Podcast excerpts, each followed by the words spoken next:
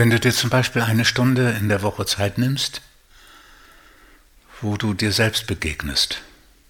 Die Übungen vom Kurs im Loslassen sind brauchbar dafür, ist eine Möglichkeit. Aber, und da ganz zu Recht ist das ganze erste Kapitel mit der Frage, was will ich? Ne, das, das wird dir helfen, Räume wieder zu finden, wo du Initiative entwickelst, weil du endlich mehr und wieder entdeckst, was du willst, was du nur entdecken kannst, wenn du mehr zu einem fühlenden Wesen wirst.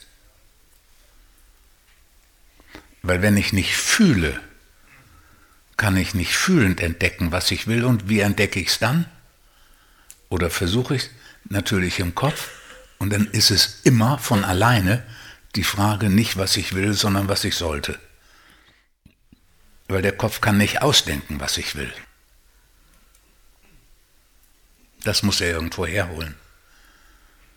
Von irgendwas, was gut, nützlich oder sonst wie ist. Und dadurch wird es zu einem sollte.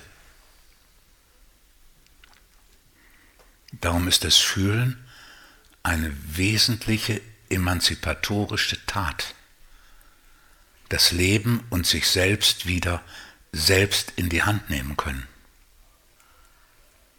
Das ist auch der Grund, ein Nebensatz nur, weswegen diese Achtsamkeitskiste so flächendeckend sich verbreitet, weil die passt gut zu unserem Gesellschaftsbild des Funktionierens, weil sie das Fühlen ausklammert, weil sie die Übungen alle nur auf die körperliche Wahrnehmung begrenzen. Und zwar nicht im ursprünglichen Konzept, aber in der Konzeption der Übungen und der Achtsamkeitstrainings und der ganzen Werkzeuge ist das Fühlen wieder verschwunden.